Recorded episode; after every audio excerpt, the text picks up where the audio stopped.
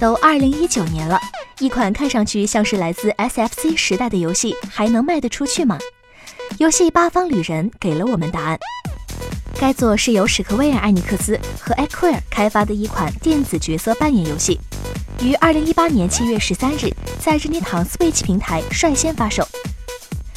游戏发售一周后的火爆程度，就连史克威尔艾尼克斯方面都始料未及。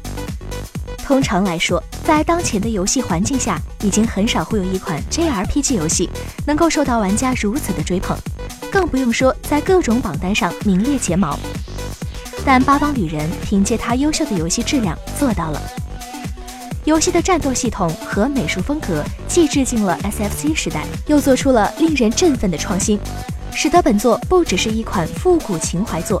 而且是真真正正的将很多新老设计融会贯通，做出了全新的效果。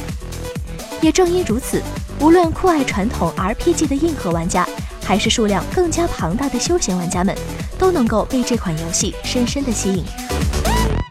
早些时候，官方便无意泄露了这款游戏 PC 版的存在，